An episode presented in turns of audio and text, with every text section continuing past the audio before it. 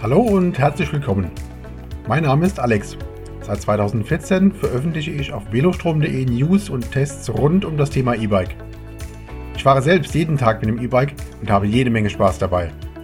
Was 2010 zum Stressabbau auf dem Weg ins Büro begann, ist zu meiner Leidenschaft geworden. Über die Jahre hinweg habe ich mich zum Experten für den gesamten Themenkomplex E-Bike entwickelt und ich liebe es, dieses Wissen zu teilen. Man könnte sogar sagen, dass ich eine Mission habe. Die Mission, die Verbreitung von E-Bikes zugunsten von Gesundheit, Lebensqualität und Umwelt zu fördern.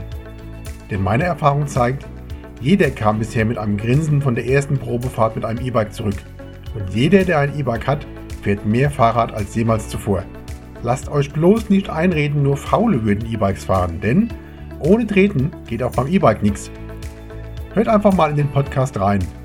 Und übrigens, noch viel mehr Informationen gibt es auf velostrom.de. Also, man hört sich. Ich freue mich auf euch.